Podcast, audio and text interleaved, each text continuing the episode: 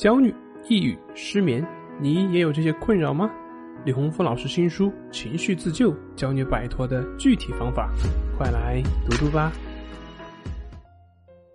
大家好，我是心理咨询师曹春霞，我们的公众号是“重塑心灵心理训练中心”。今天我们要聊的话题是：植物神经紊乱是怎么造成的？有没有办法避免它？在我们的身体里有交感神经和副交感神经。正常情况下呢，功能相反的这两组神经处于相互平衡、相互制约的状态。在这两组神经系统中，当一方起正作用时，另一方则起副作用，能很好的平衡和协调身体的生理活动。这就是植物神经的功能所在。如果植物神经系统的平衡被打破，便会出现各种的功能障碍，也就是医生所常说的植物神经紊乱或植物神经失调。植物神经紊乱除了先天性的体质因素外，还有心理、环境等多方面因素的影响，其中多数是由心理因素引起的，比如学习紧张、工作压力大。长期处于焦虑不安中，沉重的家庭负担，婚姻不幸福或感情受挫。植物神经功能紊乱的原因可以分为内因和外因两个方面。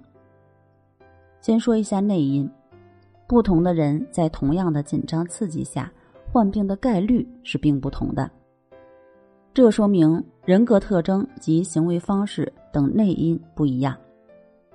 引起植物神经功能紊乱的内因，主要有性格内向、孤僻、情绪不稳定、对外界刺激耐受性差、适应环境的能力不足等等。在外因方面，比如说长期持久的精神刺激、家庭矛盾长时间得不到解决、失恋、创业失败或人际关系紧张、持久的睡眠不足。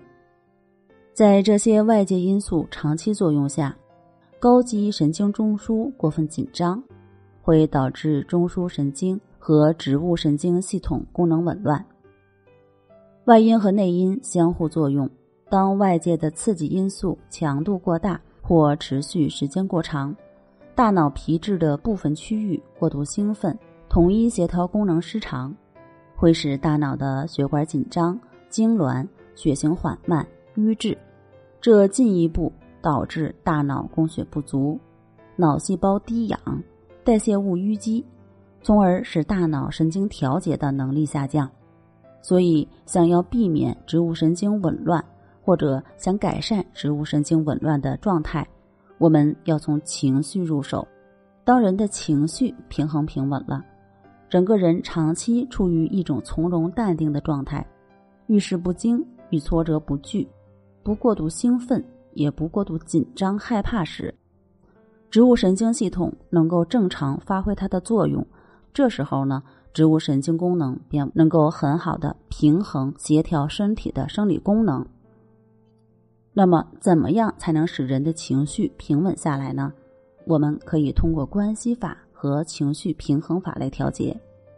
具体的练习步骤，在李洪福老师《情绪自救》一书上。有关系法和情绪平衡法的详细介绍。